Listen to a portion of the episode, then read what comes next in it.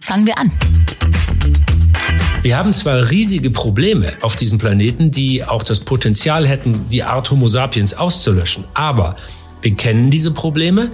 Wir sind in der Problemanalyse geradezu brillant als Art und wir kennen auch die notwendigen Lösungen. Also es besteht kein Grund zum Pessimismus. Es besteht allerdings Grund zur Vorsicht und es besteht sehr viel Grund, sofort zu handeln. Hallo und willkommen bei Fangen wir an. Ideen für ein besseres Morgen. Ich bin Christina Deininger und ich freue mich total, heute einen Gast im Podcast zu haben, der genau dafür steht. Für die Suche nach den Ideen für ein besseres Morgen für uns alle. Sein aktuelles Buch heißt Projekt Zukunft.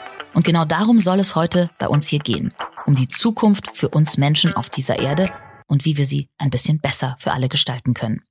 Mein Gast ist der Wissenschaftsjournalist, Naturfilmer, Autor und Moderator Dirk Steffens. Die meisten kennen ihn sicher als Gesicht der ZDF-Reihe Terra X. Die hat ihn an die entlegensten Orte der Welt gebracht und ihn in seiner Mission bestärkt, Lösungen für einen Weg aus der Ökokrise, in der wir stecken, zu finden. Ich freue mich, dass er hier ist und uns ein paar Denkanstöße geben kann. Willkommen bei Fangen wir an. Lieber Dirk Steffens.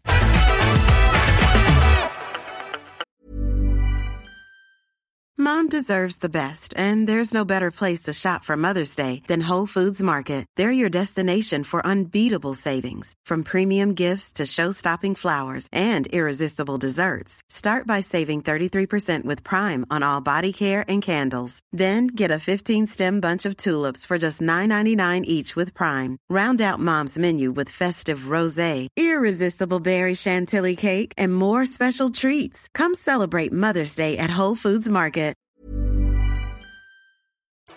Hallo, schön, dass ich da sein darf. Es ist eigentlich ein schwieriges Thema heute, denn momentan sind wir uns wohl alle einig, dass die Welt ziemlich krank ist. Die Nachrichten sind voll von Katastrophenmeldungen. Erst ging es nur um den Klimawandel freitags auf den Straßen, dann die globale Pandemie. Jetzt müssen wir uns mit einem Krieg in Europa auseinandersetzen. Schwierig für alle, aber du hast ein ganz bestimmtes Mantra. Es gibt keine Alternative zum Optimismus. Ist das wirklich so? Ja, und äh, ich muss leider zugeben, das habe ich geklaut, das Mantra von Karl Popper, der den schönen Satz gesagt hat, dass es zum Optimismus keine vernünftige Alternative gibt. Das hört sich jetzt erstmal an wie ein Mutmacherspruch, aber wenn man mal ernsthaft nachdenkt, vor allen Dingen im Bereich der Themen, die mich umtreiben, also die Themen aus Naturwissenschaft, Ökologie, Umweltschutz, dann wird dir schnell klar, wir haben genau einen Planeten Erde. Es gibt keine Ausweichmöglichkeiten, es gibt keinen Planeten B, es gibt keine zweite Chance. Und das heißt, wenn wir aufgeben, haben wir verloren in genau dem Moment. Also ist eine optimistische Haltung genau die richtige. Und wenn man dann tief in die Naturwissenschaft reinschaut, dann bestätigt sich diese optimistische Haltung zum Glück, denn wir sind in einer fantastischen Lage. Wir haben zwar riesige Probleme auf diesem Planeten, die auch das Potenzial hätten, die Art Homo sapiens auszulöschen, aber wir kennen diese Probleme. Wir sind in der Problemanalyse geradezu brillant als Art und wir kennen auch die notwendigen Lösungen. Also es besteht kein Grund zum Pessimismus. Es besteht allerdings Grund zur Vorsicht und es besteht sehr viel Grund, sofort zu handeln. Ja, sofort handeln, das ist das Stichwort. Denn meistens erkennt der Mensch ja erst das Problem, wenn es schon zu spät ist oder akut ist. Also ich nehme da immer als Beispiel 30er-Zonen in äh, Städten oder Wohngebieten. Erst wenn mal wirklich was passiert ist, äh, wird dann oft wirklich drüber nachgedacht. Oder wie sieht's aus in der Ökokrise?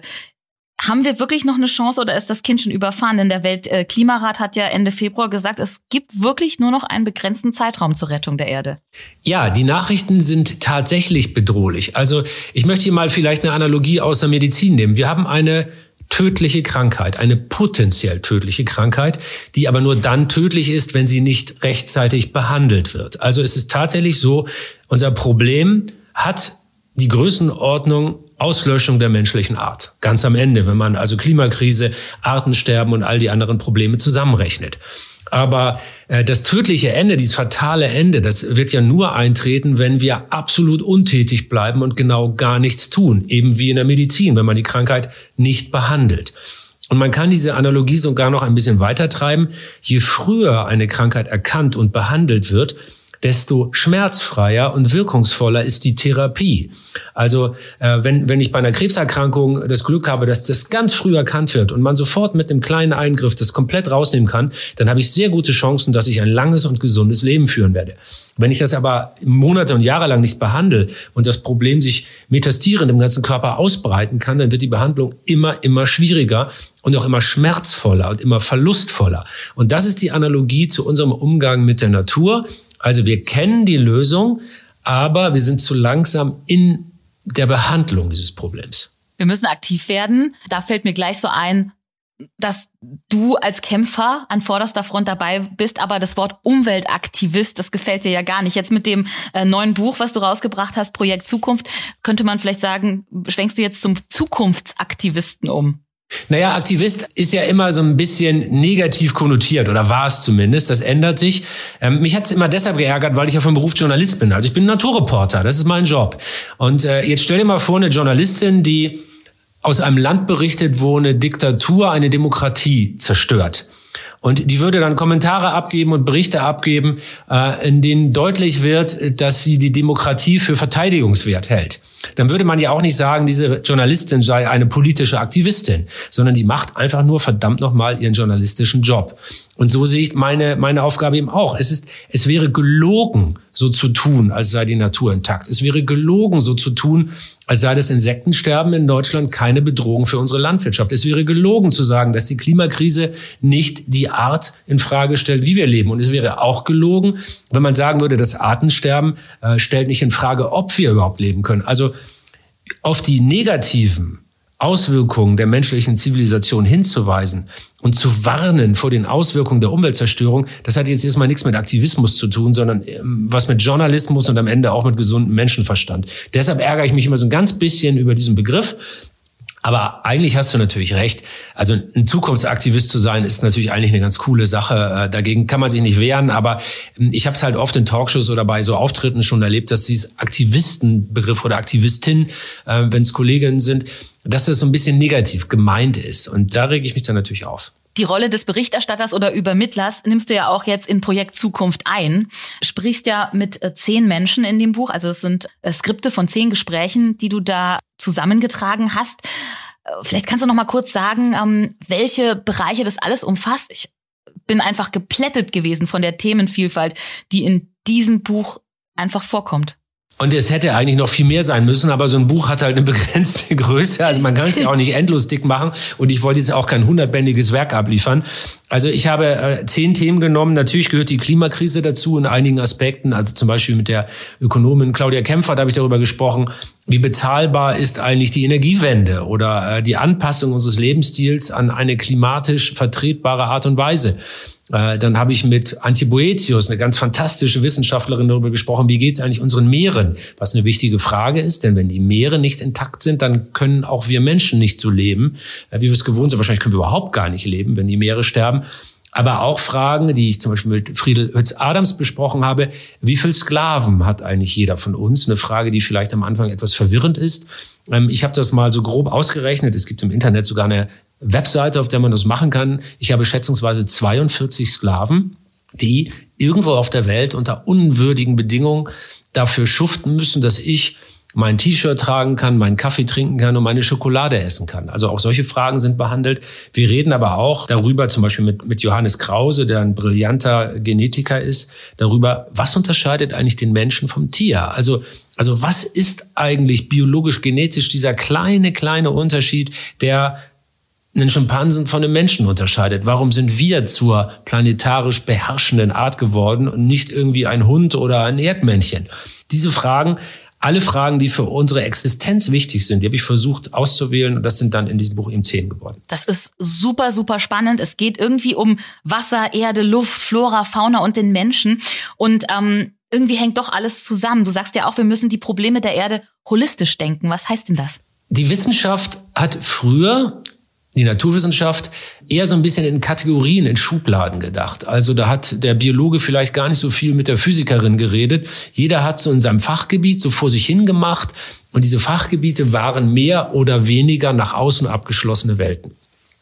Mit fortschreitender wissenschaftlichen Erkenntnis wird aber immer deutlicher, dass buchstäblich alles mit allem verbunden ist. Und das ist jetzt kein Kalenderspruch, sondern das ist jetzt mal in den Geowissenschaften die vorderste Erkenntnisfront, an der wir uns befinden.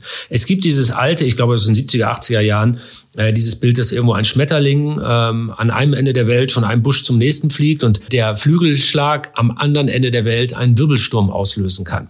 Das ist als Metapher zumindest durchaus richtig. Also jede kleine Handlung, die irgendjemand irgendwo auf dieser Welt vollbringt, die hat globale Folgen.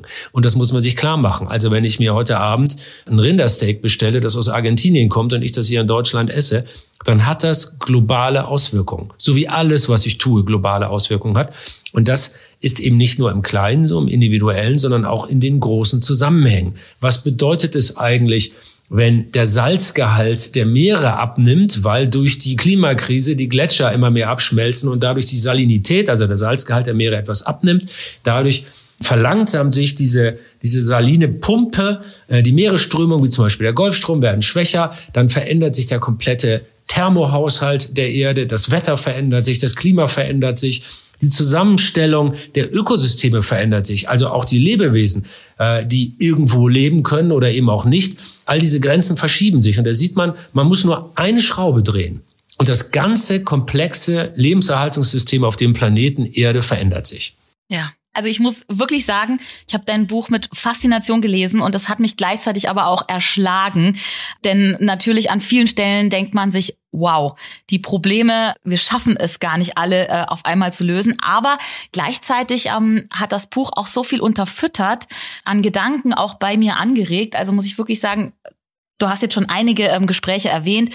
Jetzt gerade aktuell in der Krise, die wir gerade weltweit durchmachen, äh, mit dem Krieg in der Ukraine, fand ich zum Beispiel auch das Kapitel, auf den ersten Blick denkt man gar nicht, dass das so relevant jetzt ist, zum Thema Erde und Boden ganz spannend, ja. Weil wir ja diese große Diskussion haben, dass die Menschen ähm, jetzt das Mehl aus den Supermärkten wegkaufen, äh, wie die Getreideproduktion auf der Welt ähm, verändert also wie die aufgeteilt ist, wie da eine Krise bei uns schon wieder ähm, Überlegungen auslöst, Flächen wieder zu bewirtschaften, die vielleicht eigentlich schon sozusagen der Natur zurück gegeben wurden. Also ähm, hast du diese Diskussion äh, jetzt auch verfolgt? Was sagst du dazu? Das hat für mich zwei Ebenen. Das eine, äh, wir sehen natürlich durch die fehlenden Getreidelieferungen aus der Ukraine und aus äh, Russland, wie abhängig wir sind von den Kornkammern dieser Welt. Das funktioniert natürlich nur, weil es intakte Böden gibt, auf denen das funktioniert. Und da haben wir, habe ich halt mit einer Bodenexpertin reden dürfen.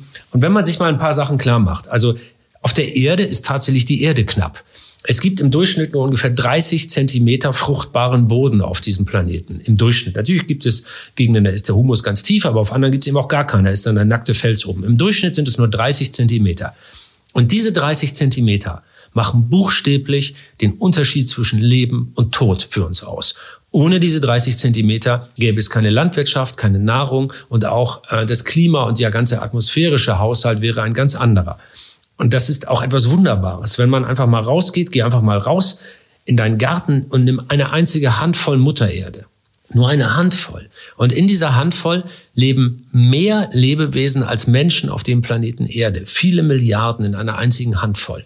Und das Wahnsinn, ist genau ja. der entscheidende Unterschied. Diese Milliarden Lebewesen, die in der Erde leben, die machen die Erde zu einem lebendigen Planeten. Würde man vom Mars, äh, würden Astronautinnen vom Mars einen Blumentopf voll Marsstaub mitbringen und du würdest dann da einen Samen raufstecken hier auf der Erde, würdest das bei dir auf die Fensterbank stellen, regelmäßig gießen, die Sonne scheint schön drauf, würde trotzdem genau gar nichts passieren, weil das nur toter Staub ist.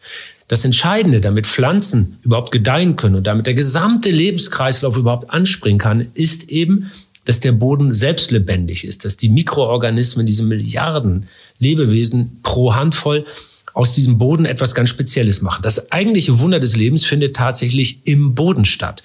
Und wir verlieren jedes Jahr viele, viele, viele Millionen Tonnen durch Erosion, was wieder damit zusammenhängt, dass wir Landwirtschaft auf eine nicht so gute Art betreiben, nämlich zu große Flächen, Monokulturen und vor allen Dingen viele Äcker anstatt von Wiesen und Wäldern. Dann können Wind- und Wassererosion natürlich leicht zugreifen. Also wir verlieren die Erde auf der Erde und damit unsere Lebensgrundlage. Und das sind Zusammenhänge, die erschließen sich nicht auf den ersten Blick. Die kriegt man nicht mit, wenn man nur mal eine Überschrift irgendwo liest. Und das ist ja auch die Idee von diesem Buch. Anders als in den Dokumentarfilmen oder den, den kurzen Gesprächen, die ich irgendwo führe. Ich wollte die Frauen und Männer, die Forschung betreiben, endlich mal ausreden lassen, weil es nämlich Gedanken gibt, die passen nicht in TikTok-Videos und auch nicht in Instagram-Clips, sondern da muss man mal einen kleinen Moment länger zuhören, um zu verstehen, worum es wirklich geht da lohnt sich wirklich reinzulesen. In so vielen Bereichen. Du hast es vorhin auch erwähnt. Du sprichst mit Klimaexperten, mit äh, Mojib Latif, mit Friederike Otto. Friederike Otto, ne? allein sensationell. Das Time Magazine hat sie zu einer der 100 wichtigsten Persönlichkeiten des Jahres, prägendsten Persönlichkeiten des Jahres erkoren. Warum? Sie ist eine, eine, eine Klimaforscherin, aber die ihm die entscheidende Frage stellt, ist das noch Wetter oder schon Klima? Und die dann versuchen ganz konkret, wie zum Beispiel bei der schrecklichen Flutkatastrophe im, im Rheinland, im Ahrgebiet, rauszufinden, wie sehr hängt diese Katastrophe eigentlich mit dem menschengemachten Klimawandel zusammen. Das ist wissenschaftlich sehr komplex. Sie hat eine, das ist die sogenannte Attributionsforschung, ein völlig neuer Wissenschaftszweig, den Friederike Otto mitbegründet hat. Und die Resultate davon, dass es nun so eine Wissenschaft gibt, das ist richtig interessant. Denn wenn man das benennen kann, dann kann man auch sagen, wer wie viel Schuld hat. Und wenn man das mal runterbricht, führt es dazu, dann kann man irgendwann vielleicht auch einen Automobilkonzern oder einen Energiekonzern vor Gericht zerren und sagen, da sind über 200 Leute gestorben und ihr habt einen Anteil daran, dass das passiert ist und ihr müsst dafür gerade stehen. Also wir können Umweltzerstörung, die ja nichts anderes ist als ein Menschheitsverbrechen, damit auch dingfest machen. Und da sieht man, wie relevant so eine Wissenschaft ist. Und das hebt halt Friederike Otto zum Beispiel in der Wissenschaftswelt wirklich heraus. Und da finde ich es auch spannend, dass du sagst, der menschengemachte Klimawandel, dass du eben auch in einigen Gesprächen über den Menschen sprichst. Also das finde ich fast die spannendsten Gespräche. Also wo es, wie du vorhin schon erwähnt hast, um Natur und Kultur geht und wie das zusammenwebt und äh, der Gerechtigkeitssinn, den wir Menschen in uns haben, der aber nicht immer äh, äh, abrufbar ist. Manchmal ähm, handeln wir eben auch nur ja egoistisch, eigentlich ziemlich oft, ne? Ja, ziemlich oft. Und beides ist in uns halt angelegt. Also man darf ja nicht vergessen, wir haben ja nicht nur eine biologische Evolution äh, durchgemacht. Also es hat nicht immer nur die stärkste Frau äh, sich gegen die anderen Frauen durchgesetzt und der stärkste Mann gegen die anderen äh, Männer, sondern also so, so simpel ist Evolution und Auswahl nicht, sondern Menschen haben ja meistens in Gruppen, in Horden gelebt. Und diese Horden, diese nomadischen Horden standen miteinander auch in Konkurrenz. Also es gibt eine soziale Evolution. Und welche Horde, das waren meistens Gruppen, die vielleicht 40, 50 oder 80 Köpfe hatten, größer waren die nicht, welche Gruppe ist leistungsfähiger als die andere? Das war die entscheidende Frage über Hunderttausende, wenn nicht sogar Millionen Jahre. Und natürlich ist eine Gruppe, die nur aus chauvinistischen Egoisten besteht, nicht besonders leistungsfähig, weil es keinen Zusammenhalt gibt. Eine Gruppe, die aber nur aus, ich sag's mal ein bisschen äh, polemisch, aus übersozialen Weicheiern besteht, ist im Zweifelsfall vielleicht in einer Kampfsituation auch nicht die effizienteste. Also war in einer menschlichen Gruppe, in den kleinen Populationseinheiten, beides gefordert. Es musste rücksichtslose, egoistische Machtwesen geben, aber es musste auch altruistische, rücksichtsvolle, sehr soziale Wesen geben, damit die Gruppe insgesamt gut funktionieren kann im Vergleich zu anderen. Und diese Dualität, man kann das auch gut und böse nennen, diese Dualität von gut und böse ist also auch biologistisch, also genetisch in uns angelegt und äh, eben nicht nur ein soziales Phänomen, wie man früher glaubte, sondern wir können inzwischen sagen, die Gene spielen dabei eine große Rolle, genau wie unser Sprachvermögen genetische Voraussetzungen hat. Da hat der Johannes Krause, einer der Gesprächspartner, von einem, äh, finde ich, ein bisschen gruseligen, aber auch sehr eindrucksvollen Experiment erzählt, als man ein, ein Gen, es gibt nicht nur eins, aber eines der Gene, die äh, für unser Sprachvermögen mitverantwortlich sind, in Mäuse verpflanzt. Und tatsächlich hat sich die Kommunikation der Mäuse dadurch sofort verändert. Also nicht, dass sie jetzt sprechen konnten, aber sie haben ihr Gefiepe, ihr Mausgefiepe äh, verändert allein dadurch, dass sie dieses menschliche Sprachgen plötzlich in ihrem Körper hatten. Und äh, solche Fragen sind deshalb interessant, weil wir da auf der Spur der größten aller Fragen sind, was macht den Menschen eigentlich zum Menschen? Sehr, sehr spannend. Wir machen an dieser Stelle einen kleinen Cut. Stichwort Dualität. Wir haben bei äh, Fangen wir an immer ähm, mittendrin ein kurzes Yin und Yang Spiel. Das bedeutet, ich gebe dir jetzt einfach ein paar Begriffe, immer zwei, und du darfst dich für einen, für den anderen, für keinen oder beide entscheiden. Kannst auch kurz sagen, warum. Bist du bereit, Dirk? Alles klar. Okay. Auf Expedition. Was reizt dich mehr? Sahara oder Eiswüste? Sahara. Wo bist du lieber zu Gast? Auf einem Kongress oder Demo? Kongress, da kann ich mehr lernen. Auf einer Demo äh, laufe ich, wenn ich hingehe, ja mit Menschen durch die Straßen, die ohnehin schon das gleiche denken wie ich. Auf einem Kongress kann man mich verwirren und überraschen und das ist ein schönes Gefühl. Okay, Kaffeepause mit Harald Lesch oder Mighty Nguyen Kim? Da würde ich wirklich beide nehmen, äh, weil die, finde ich, auf wunderbare Weise zwei Seiten der Wissensvermittlung verkörpern. Also Harald ist ein, ist ein Freund von mir, MIT kenne ich persönlich nicht so gut. Also würde ich in der jetzigen Situation immer Harald sagen, weil es ein guter alter Freund ist, aber prinzipiell mit beiden super gerne und immer. Interview, wenn du jetzt sofort die Gelegenheit hättest, äh, mit Sir David Attenborough oder mit Greta Thunberg? Ähm, da würde ich ich jetzt natürlich sofort Attenborough nehmen. Das hat natürlich mit der beruflichen Ähnlichkeit zu, zu tun. Er, er ist sozusagen auf internationaler Ebene das große Vorbild derjenige, der die Maßstäbe gesetzt hat, wie man Naturfilm präsentieren kann und ist da wirklich der große Mann auf der Welt in diesem Bereich. Also das würde mich als Gespräch wirklich reizen. Die beiden leben noch. Jetzt, falls du noch mal die Gelegenheit haben könntest, mit einem Verstorbenen zu sprechen, wen würdest du wählen? Hans Sielmann oder Bob Hunter? Das ist der Mitbegründer von Greenpeace. Der hat das Buch Warriors of the Rainbow geschrieben. Ich glaube, ich würde in dem Fall Sielmann gerne, gerne mit Sielmann sprechen. Zum einen, weil ich der Sielmann Stiftung beruflich und auch sonst viel verbunden bin und weil ich glaube, da eine größere intellektuelle Nähe zu spüren. Also, ich bin eben kein Aktivist, sondern ein Berichterstatter und, und mag eher wissensbasierte Berichterstattung als den, als den Aktivismus. Das liegt mir nicht so.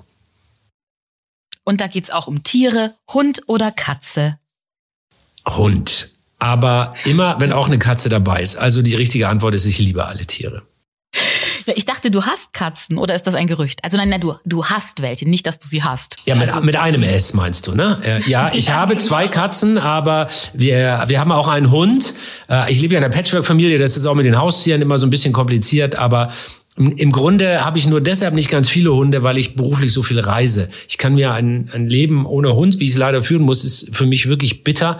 Das ist einer der großen Preise, die ich dafür zahlen muss, immer auf Expedition zu sein. Ich finde ein Leben ohne Hund möglich, aber sinnlos. Oh. Da kommen wir gleich zu deinem Herzensthema. Das war schon das Yin und Yang. Da geht's nicht nur um Tiere, aber auch, es ist der Kern deiner Reportagen und Arbeiten ganz oft der Artenschutz oder vielmehr der Erhalt der Biodiversität der Erde. Nochmal für alle, die mit dem Begriff nichts anfangen können. Was ist das eigentlich, diese Biodiversität? Also umgangssprachlich kann man auch sagen Artenvielfalt. Das stimmt zwar nicht ganz, weil auch die Vielfalt von Lebensräumen und die Vielfalt der Gene dazugehören. Aber in der Alltagsdiskussion kann man einfach synonym sagen, da geht es um die Artenvielfalt. Also um die große Zahl von Tieren und Pflanzen, Pilze auch, wenn man genau sein will, aber Tiere und Pflanzen, die es auf der Welt gibt. Und wenn man das mal in Zahlen versucht auszudrücken, wo ist hier das Problem? Der Weltbiodiversitätsrat, das ist so ähnlich wie der Weltklimarat, also die gucken, wie geht es dem Planeten Erde so, wir haben im letzten Jahr festgestellt, wir haben jetzt acht Millionen Tier- und Pflanzenarten auf diesem Planeten und bis Ende des Jahrhunderts könnten eine Million davon aussterben. Und das heißt, dass wir in der Erdgeschichte im sechsten großen Massenaussterben sind. Was ist ein Massenaussterben? Wenn in biologisch kurzer Zeit mindestens drei Viertel aller Tier- und Pflanzenarten verschwinden, kann man sich ganz leicht vorstellen.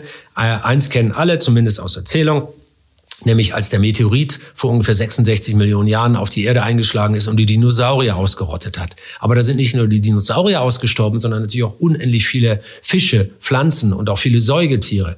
Also über 75 Prozent der Arten sind damals ausgestorben. Das ist ein Massenaussterben.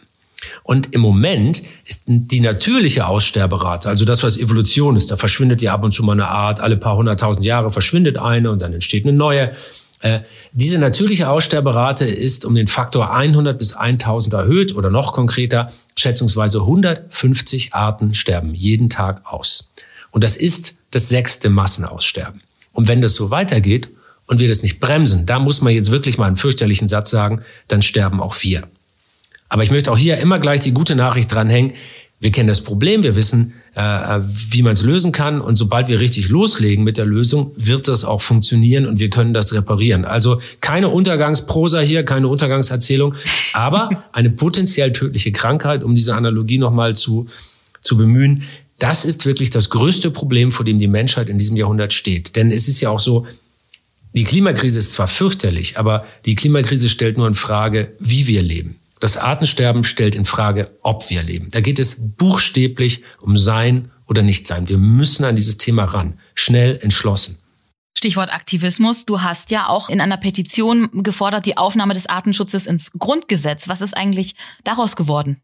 Das hat äh, keine so große Mehrheit in den, bei den Fraktionen im Bundestag gefunden, äh, dass man es durchsetzen konnte. Aber äh, die Hauptzielsetzung war natürlich auch, und das hat ja auch ganz gut geklappt, das öffentliche Bewusstsein für dieses Problem zu schärfen. Wir haben ja in Bayern zum Beispiel auch das Volksbegehren Artenvielfalt, Bienenschutz gehabt, das das erfolgreichste war in der Geschichte des Landes. Da sieht man, dass das Bewusstsein für dieses Thema wächst. Wir haben gerade jetzt, während wir reden, gibt es eine internationale Konferenz zum Biodiversitätsschutz. Das wird dann wahrscheinlich im Herbst fortgesetzt. Ergebnisse sind noch armselig, aber das Problem ist zumindest schon mal auf der politischen Ebene angekommen. Und jetzt müssen wir noch viel mehr als beim Klimaschutz Druck machen. Wir müssen den Frauen und Männern in politischer Verantwortung und übrigens auch in wirtschaftlicher Verantwortung in den Managementetagen Feuer unterm Arsch machen, um das mal ganz geradeaus zu sagen, damit schneller und entschlossener gehandelt wird. Denn wir dürfen nicht im Irrtum aufsitzen, dass alles gut ist, wenn wir die Klimakrise gelöst haben. Man muss sich die Ökokrise, wenn man sich die mal als Kreis vorstellt, dann gibt es da so acht, neun, zehn ganz wichtige Bereiche, damit die Erde als System funktioniert, die Natur. Und die Klimakrise ist nur einer dieser Bereiche. Und der am schlimmsten Betroffene von der Ökozerstörung ist bisher eben das Artensterben. Das ist unser größtes und wichtigstes Problem. Du hast die Politik gerade angesprochen. Die Gespräche in Projekt Zukunft, die sind ja größtenteils vor dem Regierungswechsel entstanden. Jetzt haben wir eine neue Regierung. Wir haben eine teilweise sogar grüne Regierung und wir haben sogar ein Klimaministerium, zumindest auf dem Papier. Bist du denn aktuell zufrieden mit dem Weg, den unsere Regierung bei uns einschlägt? Denn ein riesiges Geldpaket zum Beispiel für Ökoenergie ist ja geschnürt worden. Also siehst du, dass es da jetzt wirklich einen Wechsel gibt oder siehst du das Ganze skeptisch? Also ich habe ja mit, mit zehn Frauen und Männern, die ich für äh, besonders klug und geistreich halte, in dem Buch gesprochen. Und ich sag's mal so, es ist keine Politikerin und kein Politiker dabei.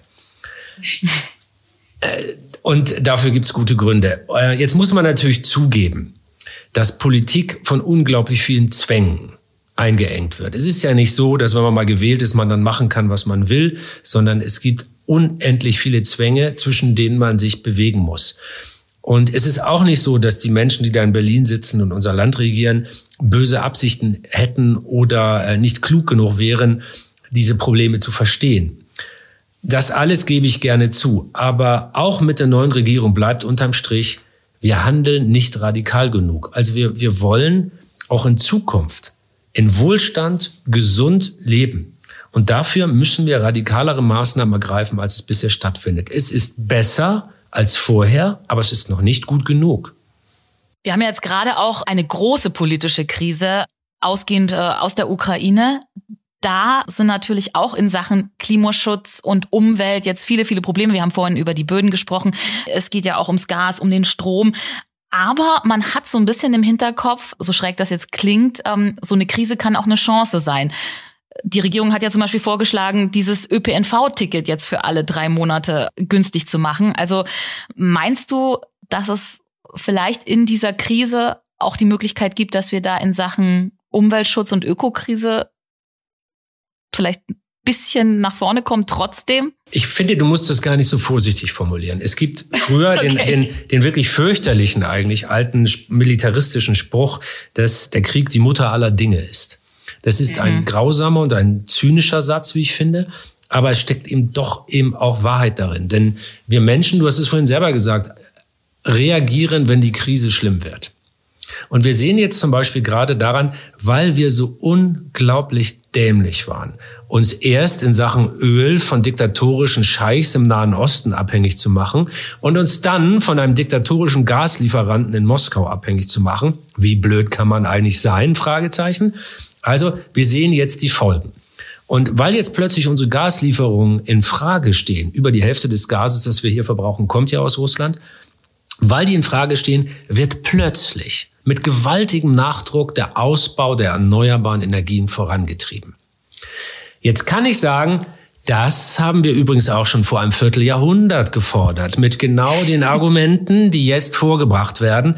Und wie bescheuert kann man eigentlich sein, dass man ein Vierteljahrhundert lang so ein Problem verschleppt und unser ganzes Land damit in so eine energiepolitische Katastrophe führt? Eigentlich müsste man die Verantwortlichen vor Gericht stellen, weil sie unserem Land erheblichen Schaden zugefügt haben. Aber das passiert natürlich nicht, weil man immer schöne Argumente findet, warum man nicht handeln musste. Aber an dem Beispiel siehst du, es ist zwar irgendwie grausam und zynisch, das festzustellen, aber dass aus den Katastrophen eben auch immer Lösungen erwachsen. Und wir sind in dieser wirklich befremdlichen Situation, dass der fürchterliche, grausame, menschenverachtende Krieg in der Ukraine dazu führt, dass wir unsere notwendige energiepolitische Wende endlich entschlossen vorantreiben. Das eine hat ja scheinbar mit dem anderen nichts zu tun. Und das ist genau wieder das, was du vorhin gesagt hast, dieser holistische Blick. Wir haben einen ungerechten Eroberungskrieg, den Russland gegen die Ukraine führt. Und das führt dazu, dass in Deutschland plötzlich die Energiewende vorangeht. Wer hätte das gedacht? Wer hätte das gedacht? Vieles hätte man nicht gedacht. Der Krieg in der Ukraine ist das eine Thema. Das andere Thema müssen wir auch mal ganz kurz ansprechen. Zwei anstrengende Jahre liegen hinter uns im Umgang mit äh, Corona. Und Corona war nicht nur für Menschen überall natürlich anstrengend, sondern gerade für uns Medienmacher, für uns ähm, Journalisten und gerade für dich wahrscheinlich auch, als jemand, der wahnsinnig viele Projekte überall auf der Welt äh, laufen hat. Wie stark war denn deine Arbeit in den letzten Jahren eingeschränkt und wie geht's aktuell weiter? Also die, die, die Arbeit war eine ganz andere, weil wir natürlich viel weniger reisen konnten und nur andere Reiseziele beackern konnten. Aber wir können den Gedanken, den du am Anfang ja eingespeist hast in unser Gespräch, dieses holistische Denken, das ist eben da wieder genau das Gleiche. Jemand wie mhm. ich, ein Wissenschaftsjournalist, fragt sich, wo kommt denn eigentlich so eine Pandemie her? Wie viele gibt es denn davon? Gab es das früher auch schon in gleicher Frequenz? Und dann stellt man fest, auch hier hängt wieder alles mit allem zusammen. Die meisten Pandemien sind Zoonosen, das heißt, das sind Krankheitserreger, die von wilden Tieren auf Menschen überspringen. Wo können Krankheitserreger von wilden Tieren auf Menschen überspringen? Nicht in deinem Wohnzimmer, auch nicht bei McDonald's oder bei Burger King oder in einem netten Straßencafé, sondern am sehr wahrscheinlichsten auf einem Wet Market in China, wo wilde Tiere zusammengefecht werden. Am Ende einer Regenwaldpiste in Brasilien, wo illegaler Holzeinschlag stattfindet. Oder vielleicht auch, äh, wo Wilderer in der afrikanischen Savanne äh, sich dran machen, um Gürteltiere zu erbeuten. Das sind die Orte, an denen Krankheitserreger auf Menschen überspringen. Und deshalb ist der Satz wissenschaftlich ganz klar bewiesen und folgerichtig, Umweltzerstörung triggert Pandemien. Und Corona ist eben nur eine davon.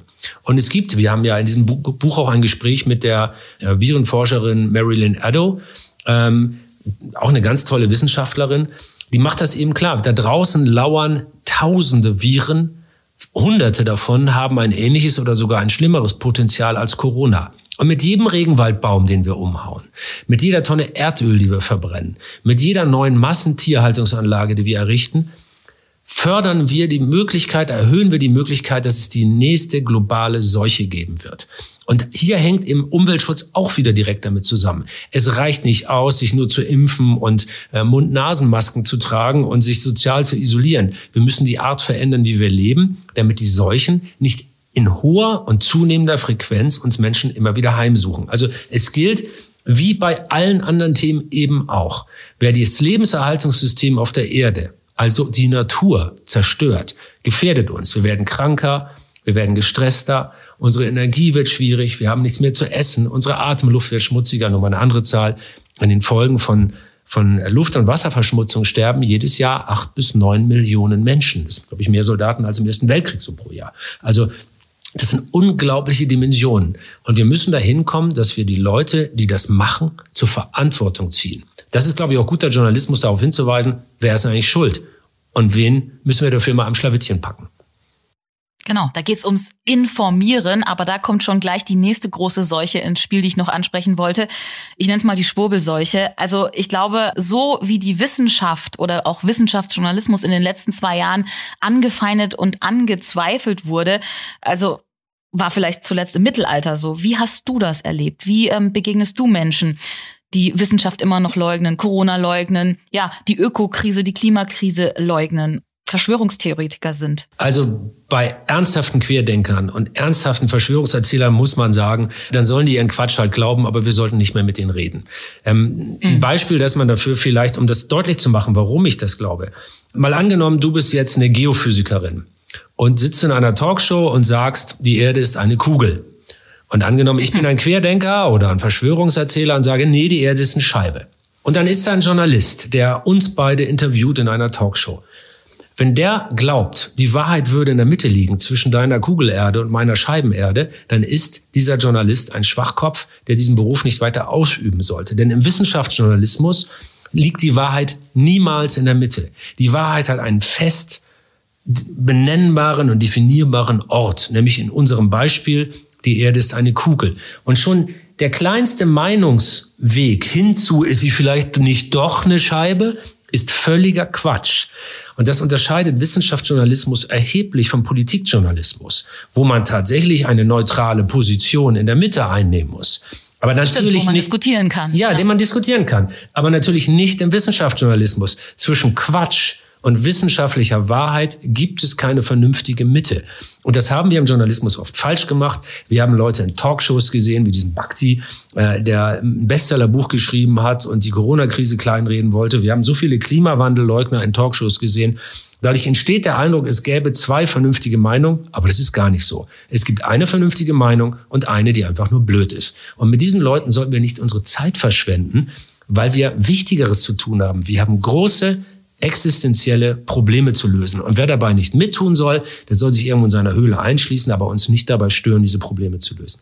Dann packen wir es an sind schon fast am Ende äh, von diesem Gespräch. Zum Schluss fragen wir unsere ExpertInnen immer nach einer Vision für die Zukunft. Jetzt hast du dieses Buch veröffentlicht, Projekt Zukunft. Was ist denn deine Vision für die Zukunft, Dirk? Dass wir bei den großen und schwierigen Fragen mit denen wir ja immer wieder konfrontiert werden, weil das Leben nun mal eine komplizierte Sache ist. Dass wir uns alle grundsätzlich angewöhnen, vielleicht mit diesem einen Leitsatz ranzugehen. Für komplexe Probleme gibt es keine einfachen Antworten. Einfache Antworten sind das Geschäft der Populisten und nicht der Wissenschaft und der Vernünftigen. Also ganz grundsätzlich skeptisch werden. Wenn es ein großes Problem gibt und irgendjemand kommt um die Ecke und sagt, ich habe die Lösung, wir müssen es nur so machen und alles wird gut, dann ist das mit an Sicherheit grenzender Wahrscheinlichkeit Unsinn, also kritisch sein skeptisch sein, aber nicht im Sinne der Querdenker, die plötzlich behaupten, Corona kommt aus dem Geheimlabor und ist gar keine Gefahr für uns, sondern Vernunft und kritisches Denken vereinen. Das ist der Weg, mit dem die Menschheit alle großen Probleme lösen kann. Und vielleicht am Ende noch kurz zwei Tipps, die wollen wir auch immer gerne haben. An jeder Hand einen. Für jeden, der zuhört, kurze Dinge, die man vielleicht heute Nachmittag morgen früh schon umsetzen kann, um diesem Ziel, ja, dem Projekt Zukunft ein bisschen näher zu kommen? Hast du da zwei? Naja, wenn man ganz kleine serviceartige Tipps geben will, äh, ist es zum Beispiel so, wenn man was für, fürs Klima tun will, äh, bevor man ganz aufwendig sein Mobilitätskonzept äh, umstellt und seine Urlaubsreisen in Frage stellt, esst weniger Rindfleisch. Ich sag nicht gar keins, weniger. Das Modell Sonntagsbraten, so wie bei Oma früher, ist ein sehr vernünftiges Modell. Und wenn ihr Fleisch isst, dann nehmt es bitte aus biologisch nachhaltiger Produktion. Denn das spielt für den Klimawandel und für die Zerstörung der Artenvielfalt und für den Verlust unserer Böden, die Intensivlandwirtschaft eine große Rolle. Und es ist aber nicht so, dass die Bauern und Bäuerinnen böse Leute werden, ganz und gar nicht. Die verkaufen uns einfach das, was wir kaufen wollen. Und wenn wir zu geizig sind, gute Produkte zu kaufen, dann müssen sie halt industriell produzieren. Also da gibt es jetzt keine Schuldigen in dem Sinne, sondern das ist zum Beispiel etwas, das kann man heute ändern und das hat schon morgen einen positiven Effekt. Das ist eine ganz großartige Sache. Und ansonsten äh, möchte ich nochmal wiederholen, was ich gesagt habe. Es gibt zum Optimismus keine vernünftige Alternative. Also immer wenn Leute erzählen, die Welt geht unter, alles ist so schrecklich, es gibt keine Lösung und es ist so fürchterlich, nichts darauf eingehen. Die richtige Antwort ist, es gibt für alles eine Lösung. Und wenn wir es nicht versuchen, haben wir schon verloren. Also Optimismus ist Pflicht. Aufgeben ist keine Option. Dirk, ich danke dir von Herzen für dieses schöne Gespräch. Ich danke dir. Das war Fangen wir an. Ideen für ein besseres Morgen. Wenn ihr neugierig geworden seid und Lust habt auf mehr, Dirk Steffens aktuelles Buch heißt Projekt Zukunft. Große Fragen, kluge Köpfe, Ideen für ein besseres Morgen. Und es ist im Penguin Verlag erschienen. Ich bin Christina Deininger und ich freue mich, dass ihr dabei wart. Ich hoffe, ihr habt was mitgenommen. Und vielleicht fangt ihr wirklich spätestens morgen an, was in eurem Heute für unser aller Zukunft zu verändern. Konsumiert bewusster, esst weniger Fleisch, informiert euch und schaut genau hin, kommuniziert Missstände und bleibt optimistisch. Wir freuen uns über eure Rückmeldung. Am meisten natürlich über eine Bewertung auf der Podcast-Plattform eurer Wahl oder per Mail an podcast@penguinrandomhouse.de. Ja, und jetzt einfach abonnieren und keine Folge mehr verpassen. Fangen wir an.